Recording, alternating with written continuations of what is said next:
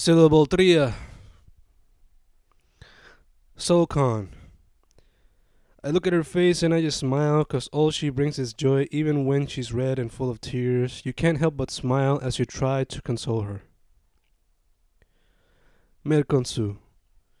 The syllables in these poems will be read differently by every consumer. Words. Words continue to change meaning as each generation takes hold of them, and you know what? I'm super excited.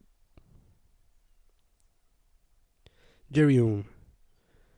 As they walk away their days, they share stories of old and new that one day the younger generations will cherish too. Sos ver. Versos siguen saliendo como nada y el poeta los sigue publicando porque nadie contará su historia si no lo hace él. El no torbelli. El torbellino se sigue moviendo y yo solo trato de seguir su paso sin perder una idea que podría ayudar ahora o más tarde. A. La poetría sigue cambiando y yo solo espero ser parte de ese cambio que te haga sentir lo que me hace sentir y mucho más.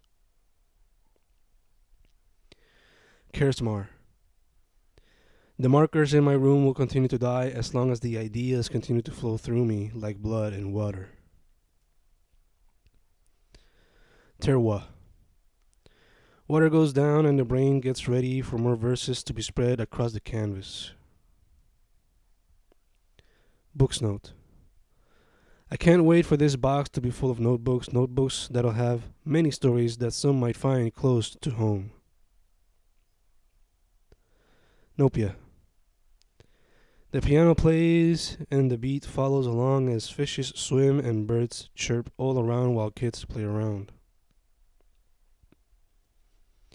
Here there's Siswa. Hear their voices and listen to how they make language their own. You might just learn how beautiful it can be.